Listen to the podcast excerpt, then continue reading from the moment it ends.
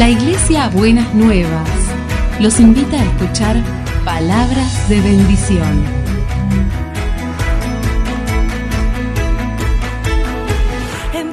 Si desean asistir a nuestras reuniones, los esperamos en Avenida de Lepiane 3925, esquina Subiría, Bajo Flores, Ciudad de Buenos Aires.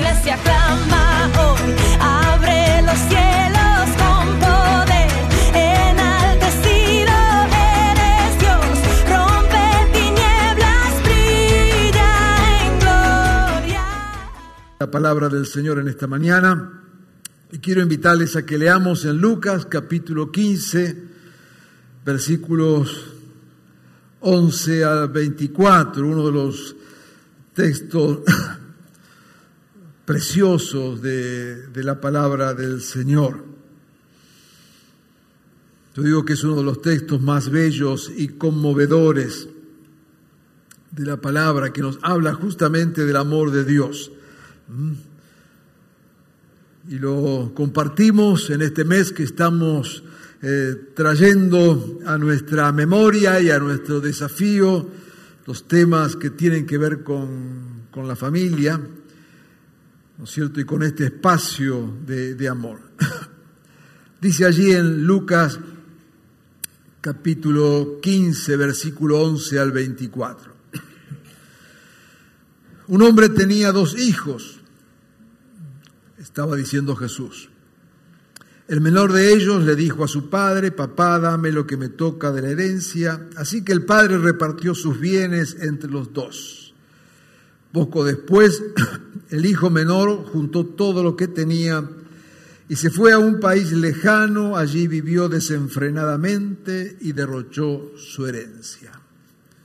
Cuando ya lo había gastado todo, sobrevino una gran escasez en la región y él comenzó a pasar necesidad. Así que fue y consiguió empleo con un ciudadano de aquel país, quien lo mandó a sus campos a cuidar cerdos. Tanta hambre tenía que hubiera querido llenarse el estómago con la comida que daban a los cerdos, pero aún así nadie le daba nada. Por fin recapacitó y se dijo, ¿cuántos jornaleros de mi padre tienen comida de sobra? Y yo aquí me muero de hambre. Tengo que volver a mi padre y decirle, papá, he pecado contra el cielo y contra ti. Ya no merezco que se me llame tu hijo. Trátame como si fuera uno de tus jornaleros. Así que emprendió el viaje y se fue a su padre. Todavía estaba lejos cuando su padre lo vio y se compadeció de él y salió corriendo a su encuentro, lo abrazó y lo besó. El joven le dijo, papá, he pecado contra el cielo y contra ti, ya no merezco que se me llame tu hijo. Pero el padre ordenó a sus siervos, traigan pronto la mejor ropa para vestirlo, pónganle también un anillo en el dedo y sandalias en los pies este hijo minero más gordo y mátenlo para celebrar un banquete, porque este hijo mío estaba muerto, pero ahora ha vuelto a la vida. Se había perdido, pero ya lo hemos encontrado. Así que empezaron a hacer fiesta. Bueno, todos conocemos este texto, ¿no es cierto?, como el del hijo pródigo. Pero yo quisiera en esta mañana abordar este texto desde el ángulo no del Hijo, sino desde el ángulo del Padre, del amor de este Padre y del abrazo de este Padre.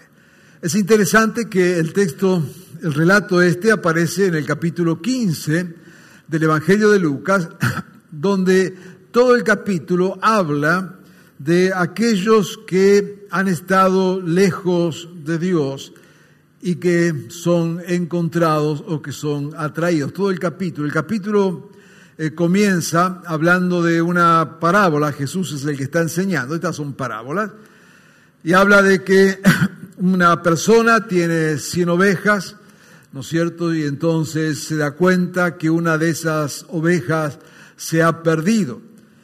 y entonces deja a las 99 a resguardo y sale a buscar esa oveja que se había perdido hasta que la encuentra y entonces la carga sobre sus hombros y la trae al rebaño donde estaban las otras 99.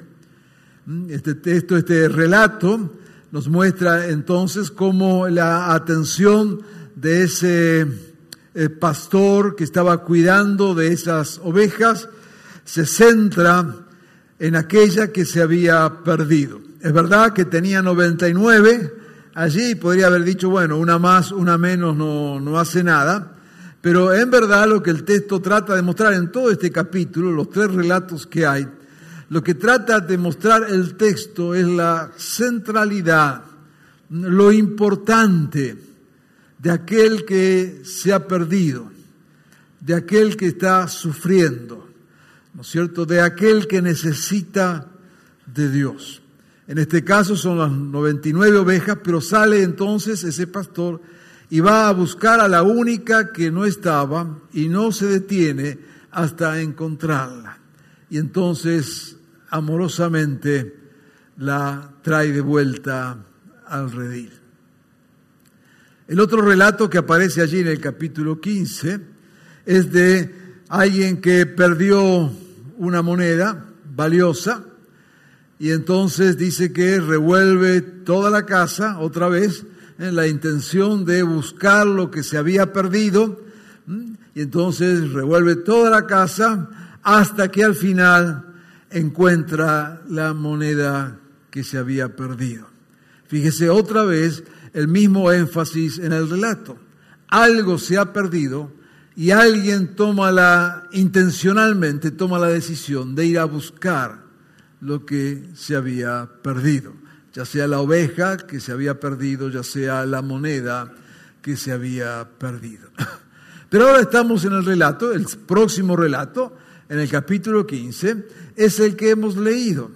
Y fijémonos que aquí el relato cambia un poco. Alguna vez yo hablé de estas tres cosas y mencionaba que la oveja se pierde porque es oveja, porque es tonta, ¿vio? Y hay gente que se echa a perder por tonto nomás. No es malo, no es mala gente, ni siquiera hace cosas muy malas, simplemente se desorienta pierde la brújula. Y anda ahí por la vida sin brújula, desorientado. No está haciendo cosas terribles, no está haciendo cosas eh, malas, no está haciendo cosas que se den vergüenza, pero la verdad es que se pierde. Y al estar solo, ¿no es cierto?, su vida corre peligro. No es buena la, soledad. Lore recién en la oración nos eh, traía esto, ¿no es cierto?, a nuestra atención, la importancia de ser cuerpo, en la importancia de pertenecer, la importancia de tener otros con los cuales compartir las cargas y compartir también las alegrías. Dios nos hizo para que estemos en comunión. Dice allí en Génesis que Dios vio que no era bueno mm, que el hombre estuviera solo. Bueno, la solución que dio no fue la mejor, digamos, pero bueno, este, era Dios y se lo perdonamos. Eh, pero en serio, o sea, el ser humano fue creado para estar con, otros, no de ninguna manera solo. Entonces, esta, esta oveja que, que, se pierde, este animalito, ¿no es cierto?, tan inofensivo y tan dulce, pero así por su propia estupidez se pierde. Entonces va el pastor y la anda buscando. Mm, las ovejas se desorientan con, con mucha facilidad ¿eh? y entonces sale ahí hasta que al final la encuentra.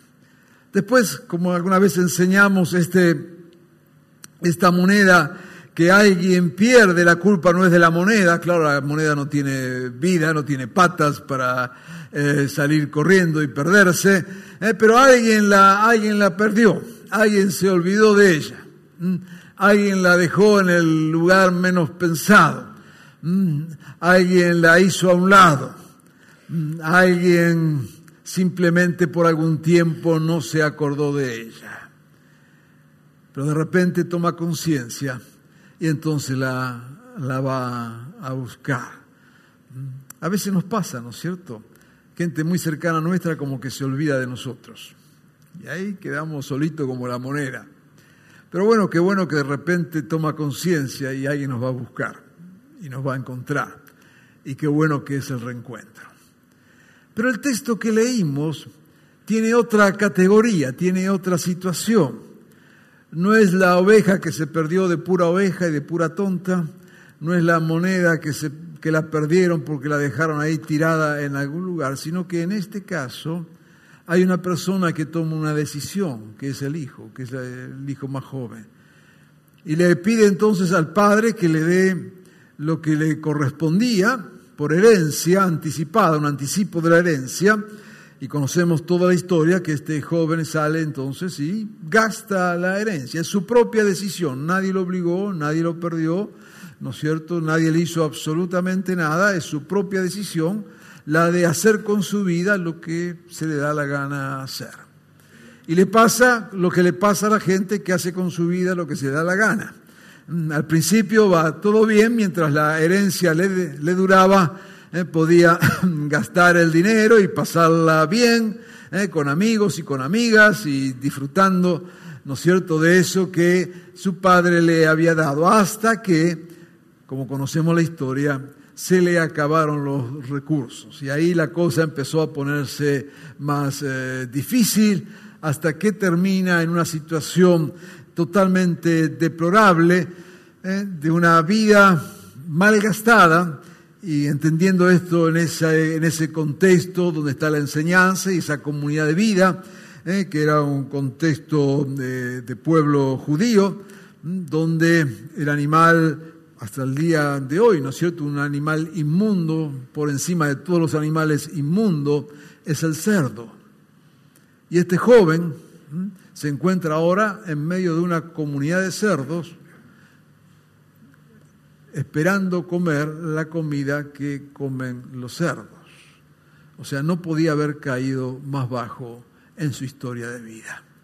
Pues en este contexto y en esta historia, viene este relato que muy brevemente queremos señalar y subrayar algunas cosas porque tiene que ver y ponemos énfasis entonces en la paternidad, en las actitudes de este, de este padre frente a esta situación. Yo quiero que abramos en esto nuestra mente y nuestro corazón para entender la riqueza que, que sale de este relato. Tenemos allí el Padre, y por cierto, en la parábola, este Padre tiene la figura de ser Dios mismo, nuestro Padre celestial, pero también es y debe ser un modelo para nuestra propia paternidad. Y yo quiero animarte a que lo miremos también esta mañana desde ese ángulo, mm, no desde el ángulo de nuestra paternidad, porque no siempre somos lo bueno que tenemos que ser como padres, tampoco desde el ángulo de la paternidad de nuestros propios padres, porque no todos han tenido padres de lo mejor. Hay padres que son abandónicos, hay padres que han sido violentos, ¿no es cierto? Como solemos decir, ni la maternidad ni la paternidad santifica a nadie sino de cómo se vive esa maternidad y esa paternidad. Así que ahora tenemos a este Padre y queremos eh, ver allí algunas cosas que nos puedan servir a nosotros en, este tiempo. Lo primero que vemos de, de Dios y de este Padre es que Él respeta nuestra libertad. Dios siempre respeta nuestra libertad. Dios no nos impone nada. Dios, por cierto, nos dice que es lo mejor para nosotros. Pero Dios jamás nos impone, jamás Dios nos maneja como títeres. Dios nos da libertad. De paso, y va la enseñanza también como padres, es bueno que sepamos dar libertad de acuerdo a la edad a nuestros hijos. ¿Mm? No está bien ser padres sobreprotectores. No es bueno que nuestros hijos vivan en ningún termo encerrado, ¿no es cierto? Pensando que porque los cubrimos y los encerramos les va a ir mejor en la vida. Cuanto más los encerremos, más difícil le va a ser enfrentar la vida real y concreta. Ahora, hay tiempos y tiempos. Tenemos que saber administrar la libertad. En este caso era ya el muchacho estaba crecido, ¿no es cierto? Había llegado a la edad donde podía pedirle la herencia al padre. No era aquí un niño de cinco años que le dijo al papá, papá, dame la herencia, y el padre le dio toda la herencia, como suelen hacer los padres hoy en día. ¿No es cierto? Hay tiempos y hay momentos para darle al hijo lo que hay que darle, ¿no es cierto? Y hacerlo totalmente responsable. Y aquí viene entonces la otra cara de la libertad. La otra cara de la libertad es la responsabilidad. Cuando somos libres, entonces somos responsables. No podemos echarle la culpa a nadie. No podemos señalar a nadie. Somos responsables de nuestros actos. Y este padre entonces supo darle libertad. Y como Dios a nosotros también nos da total libertad. Pero ¿qué pasó? El texto sigue y al hacernos responsables de nuestros actos, vemos que este joven malgasta lo que el padre le había dado. Pero hay un momento, hay un momento donde toma la decisión de volver. Y aquí está el punto también. El padre lo espera con los brazos abiertos. Siempre Dios nos está esperando con los brazos abiertos. Siempre Dios está esperándonos. No importa cuán lejos nos hayamos ido. No importa cuán lejos esté nuestra vida de lo que el Padre nos ha dado. Dios siempre está con los brazos abiertos. Nunca te sientas tan lejos que pienses que no puedes volver al Padre. Nunca te sientas tan pecador que creas que no puedes volver al Padre.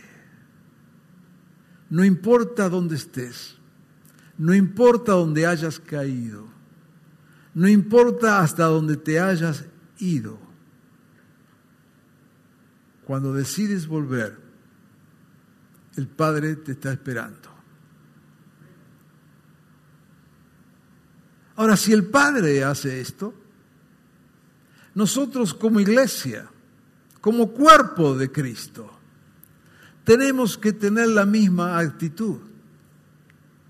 La iglesia, por eso venimos insistiendo, tiene que ser una iglesia de brazos abiertos, donde haya lugar absolutamente para todos. La iglesia no es una comunidad donde todos estamos santos, ¿no es cierto? Y vivimos más allá del bien y del mal. La iglesia es una comunidad de pecadores redimidos, salvados por Jesucristo, ¿no es cierto? Donde tratamos cada día de agradarle al Señor. Y si alguno estamos aquí, es por la pura gracia de Dios. Y nadie está aquí si no fuera por la pura gracia de de Dios. Estamos porque Dios abrió sus brazos.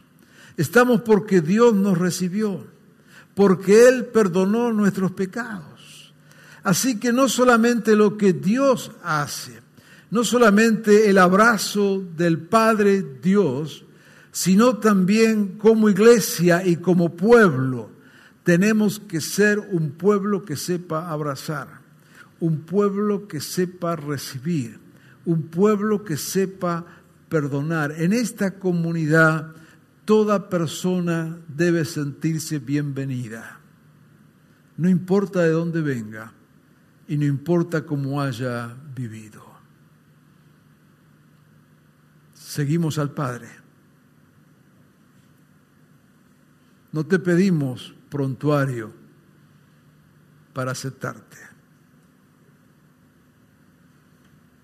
No te pedimos tu legajo policial.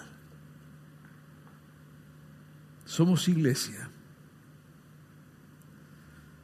Por eso cuando hablábamos recién, hace un ratito, ¿no es cierto?, sobre el anuncio de la marcha de esta tarde en pro de la vida y demás, tratemos de no confundirnos. Defendemos la vida,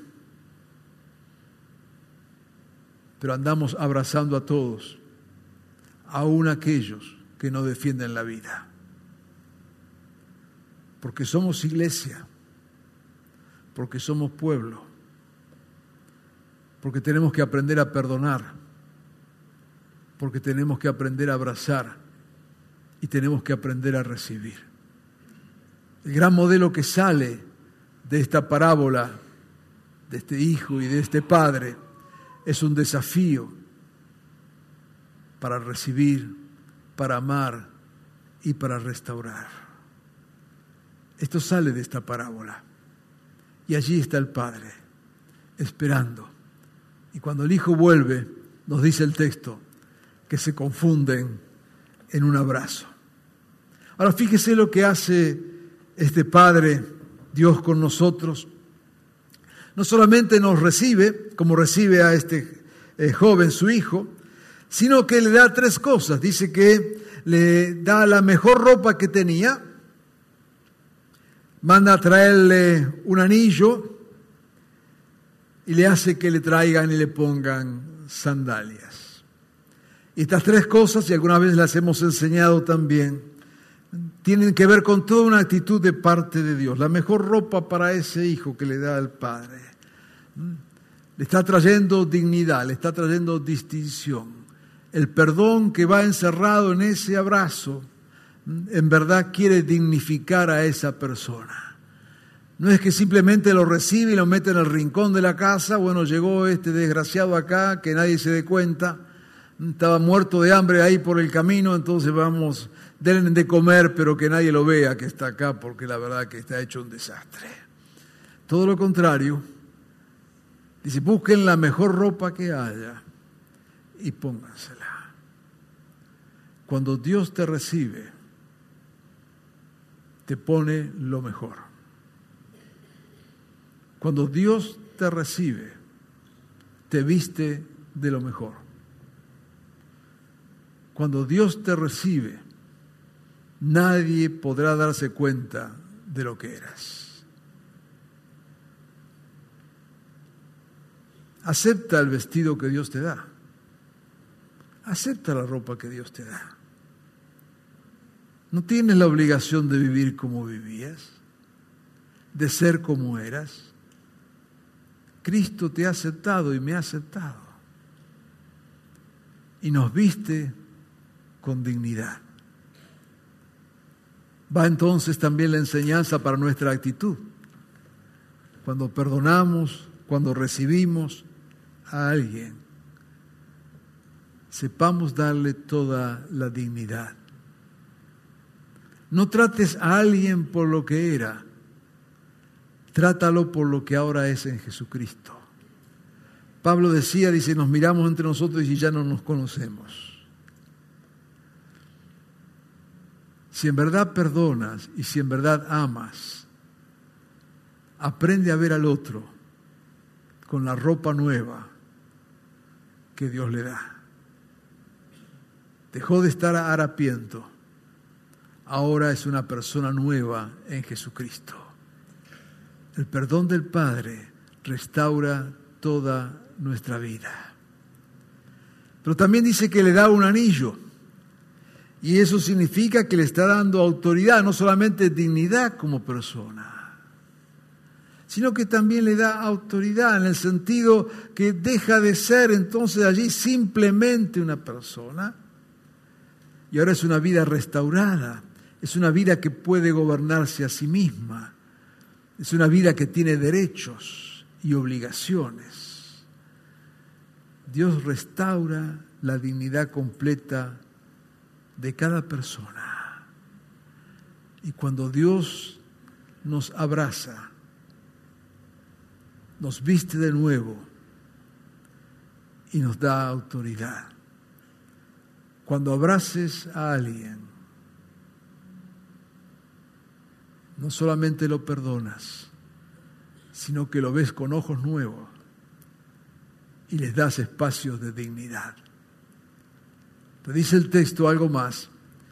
Dice que también le da unas sandalias nuevas, zapatos nuevos. Y eso tiene que ver con la libertad. Tiene que ver con la posibilidad de caminar, de moverse, no está esclavizado. Cuando Jesucristo nos redime, nos salva, nos recibe, nos hace verdaderamente libres.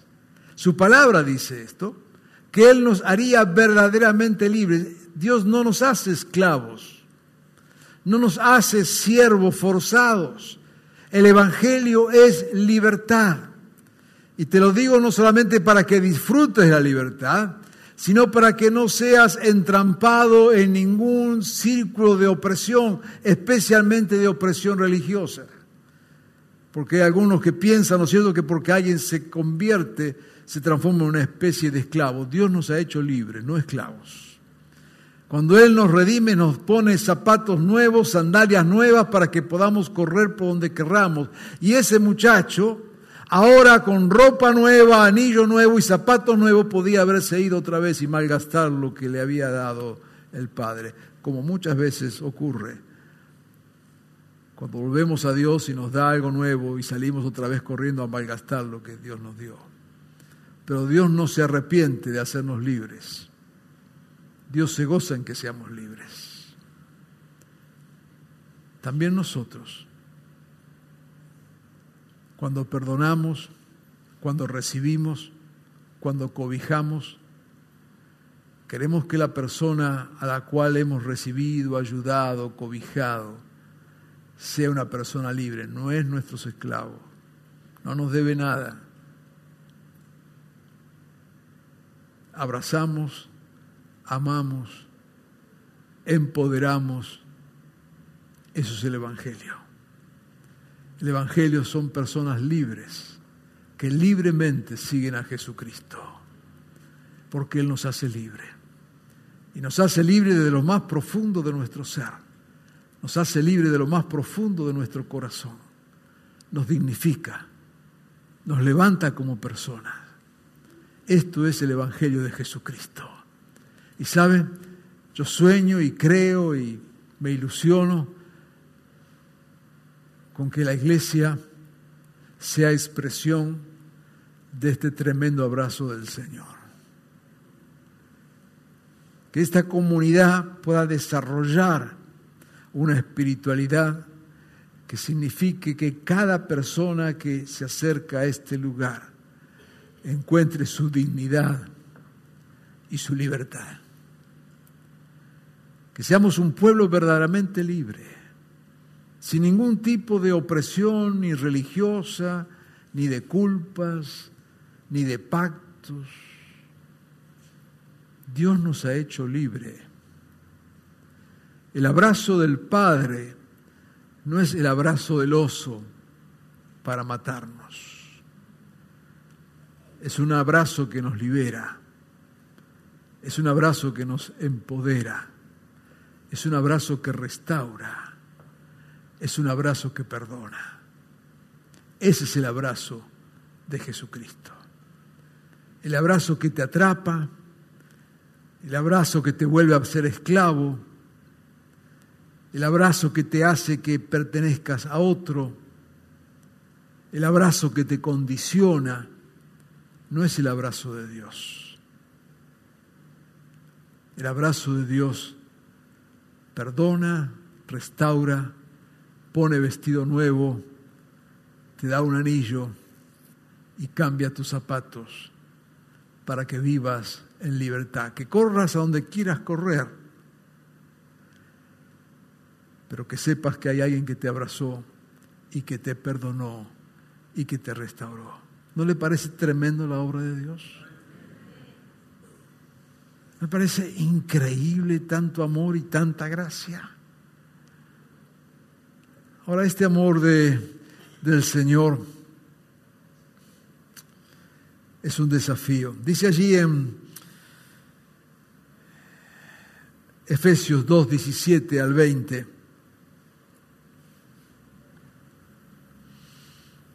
Dice, por medio de Él, de Jesús, tenemos acceso al Padre, por un mismo espíritu. Por lo tanto, ustedes ya no son extraños ni extranjeros, sino conciudadanos de los santos y miembros de la familia de Dios. Y en Romanos 8, versículo 14 dice, porque todos los que son guiados por el Espíritu de Dios son hijos de Dios. Ustedes no recibieron un espíritu que de nuevo los esclavice al miedo, sino el espíritu que los adopta como hijos y les permite clamar Abba Padre, que es un diminutivo de Padre, como papito. El espíritu mismo asegura a nuestro espíritu que somos hijos de Dios. Y si somos hijos, somos herederos y herederos de Dios y coherederos de Cristo. Así que si ahora sufrimos con Él, también tendremos parte con Él en su gloria.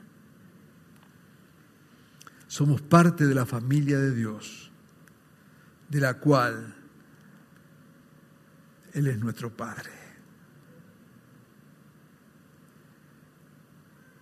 En esta mañana Quizás necesitas volver a tu padre.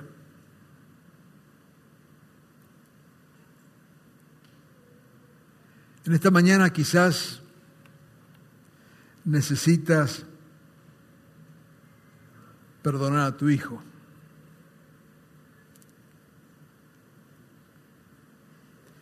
En esta mañana quizás necesitas perdonar a tu Padre. Y en esta mañana quizás necesitas del abrazo de Dios. Qué buena oportunidad entonces para aprovechar de este abrazo de nuestro Padre Dios y hacer que ese abrazo en esta mañana sea nuestro abrazo. Y así como Él nos perdonó, que podamos perdonar. Que como Él nos amó, podamos amar. Es una buena oportunidad que Dios nos da. Y como decíamos, quizás necesitas como ese joven volver a tu Padre Dios en esta mañana. Y si hay alguien que lo está necesitando en esta mañana, ya mismo allí en tu corazón le estás diciendo, Padre Dios, yo he pecado contra ti. Pero acá estoy, Señor. Pero quizás también necesites decírselo a tu Padre terrenal. Así que aprovecha esta semana para saldar cuentas. Y si tienes que ir a pedir perdón, ve a pedir perdón.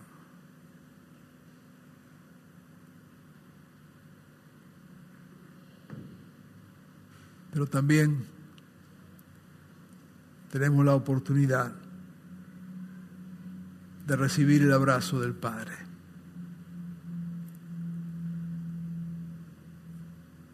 y a veces simplemente porque lo necesitamos. Y quiero decirte que también en esta mañana los brazos de Dios están extendidos. Recíbelos. El amor de Dios es incondicional. Y Él quiere que en esta mañana te encuentres con su gracia y con su amor. Oremos. Quiero invitarte a que estemos así con una actitud de, de oración.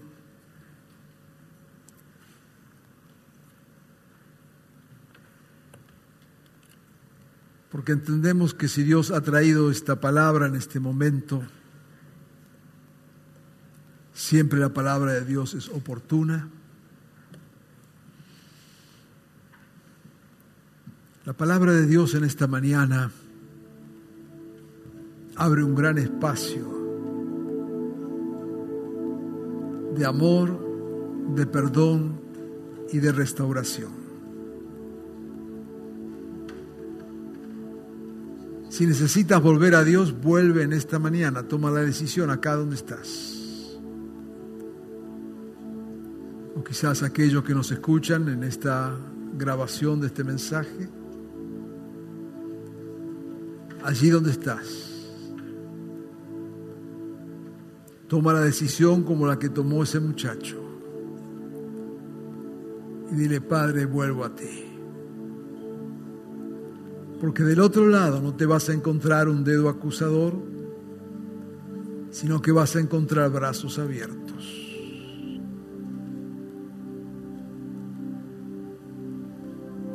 Padre bueno, venimos a ti, Señor. Y en verdad, Señor, que cada día y en cada momento nos hace bien saber que tus brazos están abiertos y que tú nos recibes, Señor. Señor, nos hace bien saber que en tu gracia y en tu misericordia podemos acudir a ti, Señor. Y tú estás esperándonos. Estás desesperadamente esperándonos. Yo te ruego, Señor, que si hay alguien que está escuchando tu palabra en este momento, y necesita reencontrarse contigo,